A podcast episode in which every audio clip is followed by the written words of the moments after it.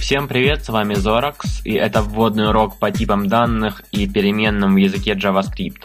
Когда в программе нам нужно сохранить какое-то значение, мы записываем его в переменную, и потом мы можем по имени этой переменной получить ее значение. Для объявления переменных используется ключевое слово var, после которого идет идентификатор, который будет являться именем нашей переменной.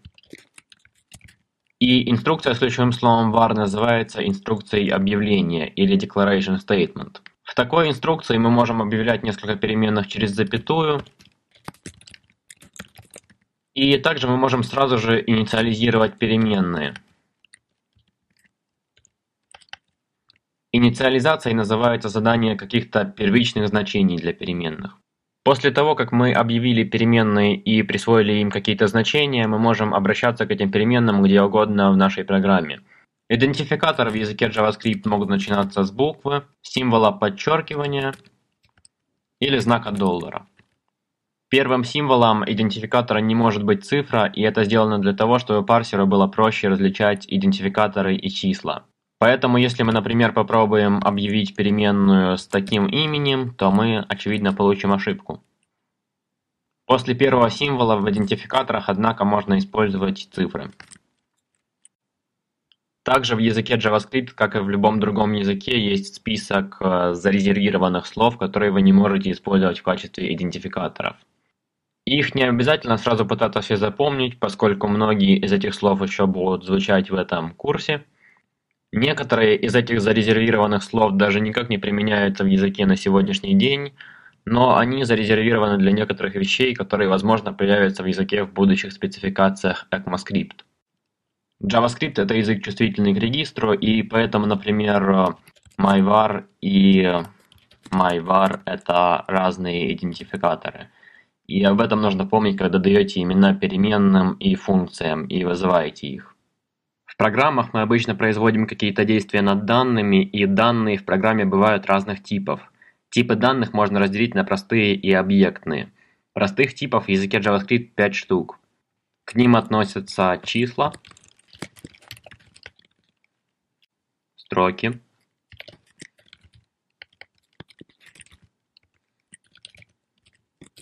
логические значения – а также типы null и undefined.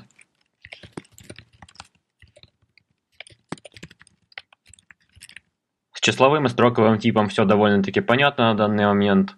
А логический или булевый тип – это тип, который может принимать только одно из двух значений – true или false, истина или ложь. И оба типа null и undefined означают отсутствие значения.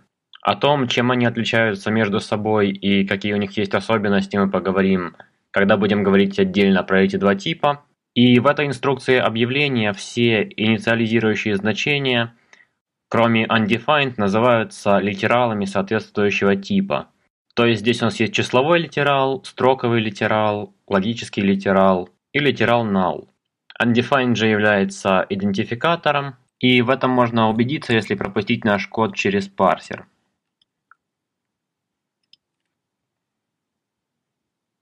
Здесь мы видим, что переменная myNumber инициализируется литералом, числовым литералом со значением 2525.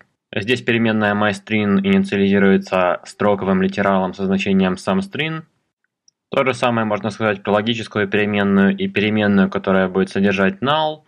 Но, как видим, в инициализации переменной undef стоит не литерал, а идентификатор. Также обратите внимание на то, как я называю переменные в этом примере.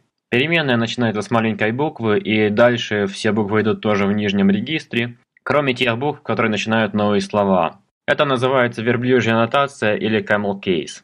Такой стиль принят в языке JavaScript. В языке PHP, например, принят другой стиль, и в именах переменных в языке PHP отдельные слова разделяются символом нижнего подчеркивания. По этой причине, например, PHP-программисты, которые начинают программировать на JavaScript, часто пишут переменные и названия функций таким образом. Но хорошим тоном считается использовать э, стиль того языка, на котором вы в данный конкретный момент пишете. Поэтому, когда вы пишете на JavaScript, наиболее предпочтительным считается такой вариант э, записи имен переменных.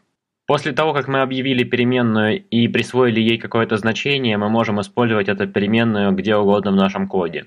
Например, можно вывести значение этой переменной в консоль.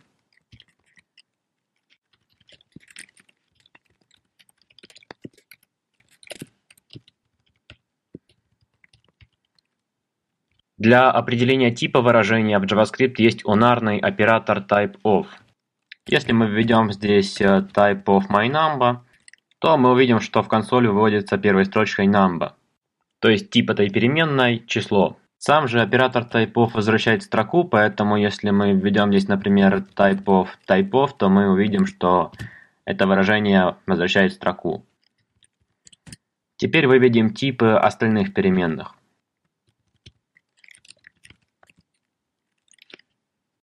Теперь мы видим, что тип второй переменной строка, тип третьей переменной boolean, то есть логический тип, и тип переменной myNull определяется как объект, object. И на самом деле это известная ошибка в языке JavaScript. Язык JavaScript сам по себе достаточно хорош, но в нем все-таки есть некоторые нехорошие вещи. И это первая из них, с которой вы познакомились. Об этой ошибке всем прекрасно известно, в том числе тем людям, которые занимаются разработкой спецификаций для языка ECMAScript.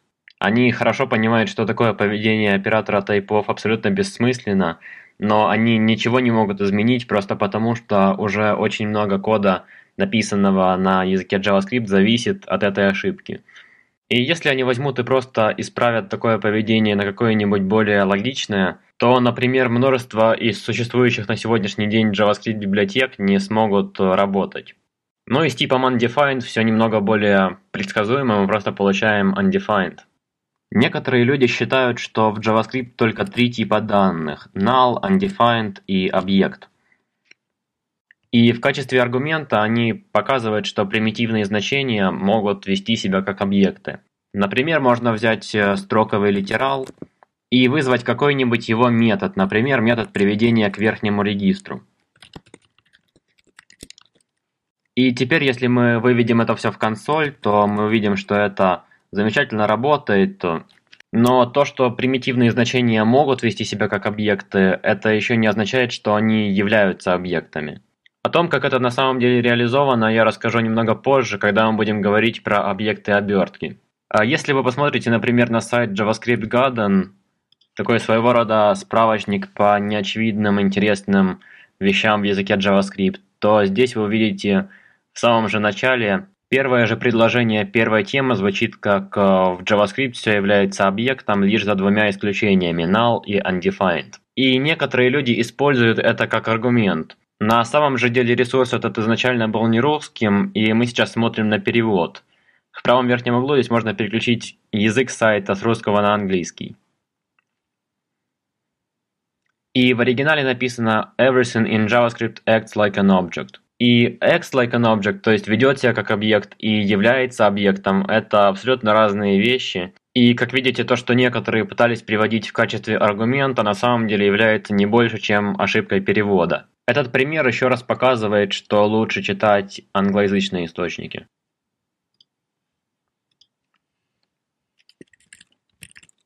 То, что мы сейчас рассмотрели здесь, является простыми типами. А здесь я подпишу простые типы. Ну и также, как мы уже узнали, в языке JavaScript есть объектные типы. Или же просто объекты. К ним относятся любые значения, которые не относятся к первым пяти примитивным типам. В качестве примеров здесь можно привести, собственно, объекты, массивы, регулярные выражения, а также функции. Опять же, здесь для инициализации переменных используются литералы соответствующего типа.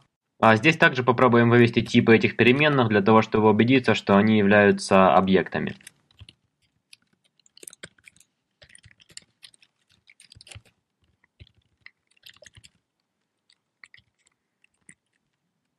Добавлю вывод пустой строки для разделения. Как видим, наш объект, массив и регулярное выражение все имеют тип Object. Тип же переменной func выводится как function, и это всего лишь еще одна особенность оператора typeof, о которой нужно знать, но из этого не нужно делать никаких выводов. Подробно про все эти типы данных мы будем говорить в отдельных уроках, пока что мы просто рассматриваем, как их классифицировать и узнаем какие-то основные сведения. JavaScript – это язык динамической типизацией, и это означает, что тип переменной определяется автоматически интерпретатором, в зависимости от присвоенного ей значения. И в связи с этим переменные в JavaScript не имеют типа. Во многих других языках вы можете встретиться с тем, что если вы объявили переменную определенного типа, то вы уже не сможете ей присвоить значение другого типа. В языке же JavaScript это возможно, как собственно в языке PHP. Кроме этого, нужно сказать, что в JavaScript есть автоматическая конвертация типов или преобразование типов. А что означает, что если парсер, например, ожидает увидеть в каком-то месте программы значение, например, логического типа, то любое значение, которое мы туда подставим, будет автоматически приведено к логическому типу. О преобразовании типов мы также подробнее поговорим в отдельном видео. Типы в языке JavaScript также можно разделить на изменяемые и неизменяемые. Все простые типы в языке JavaScript неизменяемы. Что касается, например, объектов, то никто не мешает нам взять, например, наш объект э, и изменить его свойство name на какое-нибудь другое. Таким образом мы изменили объект. Также мы можем, например, изменить наш массив, если мы обратимся к какому-нибудь определенному индексу и присвоим ему какое-нибудь другое значение.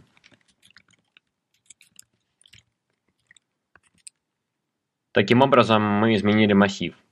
Поскольку строка представляет из себя не что иное, как обычный массив символов, то также можно подумать, что мы можем изменить и строку. Но это на самом деле не так. Если мы возьмем, например, нашу переменную myString и вызовем ее метод, который преобразует ее к верхнему регистру, то мы можем подумать, что такой метод изменяет строку и потом возвращает ее значение. На самом же деле строка остается неизменной, а возвращается нам другая строка. Поэтому если мы выводим в консоль значение такого выражения, то мы получаем строку в верхнем регистре, то есть заглавными буквами. Если же мы теперь попробуем вывести нашу исходную строку, то мы увидим, что она никак не изменилась. И в заключение я немного расскажу об операторе присваивания. Как я уже говорил, оператор присваивания – это оператор с побочным эффектом, и его побочным эффектом является запись в переменную какого-либо значения. Если в одном выражении у вас стоит несколько присваиваний, например, таким образом, то они будут вычисляться справа налево. То есть сначала мы присвоим переменной d значение 5, потом мы присвоим переменной c значение 5, потом переменной b и так далее. И происходит это, как ни странно, потому что парсер читает нашу инструкцию слева направо. Когда парсер начинает читать, он видит первый оператор присваивания. В левой части этого оператора стоит переменная а, и в правой части этого оператора стоит такое выражение. И для того, чтобы присвоить переменной а какое-то значение, нужно для начала вычислить значение этого выражения. В этом же выражении парсер видит сначала первый оператор присваивания, в левой части которого переменная b, и в правой части которого такое выражение. Теперь, чтобы присвоить переменной b какое-то значение, нужно сначала вычислить значение выражения, которое стоит в правой части оператора присваивания. Когда мы доходим до самого глубокого, то есть до последнего выражения, в правой части оператора присваивания стоит обычный числовой литерал, и мы записываем этот литерал в переменную d. И тогда уже начинается обратный процесс, то есть мы уже знаем значение этого выражения, мы можем присвоить переменной c пятерку, Соответственно, все это выражение возвращает тоже пятерку, которую мы можем присвоить переменной b, и все это выражение возвращает также пятерку, и все это присваивается переменной a. В результате всем четырем переменным присвоено значение 5, и если конкретно в этом примере нам в принципе и не важно, в какой последовательности будут происходить присваивания, то в каких-нибудь других, более сложных примерах это, возможно, будет играть какую-то роль. На этом все для этого урока. В следующих уроках мы будем рассматривать уже отдельные типы данных, а также связанные с ними операторы, методы и так далее. С вами был Зорокс. Подписывайтесь на канал для того, чтобы вовремя узнавать о новых видео.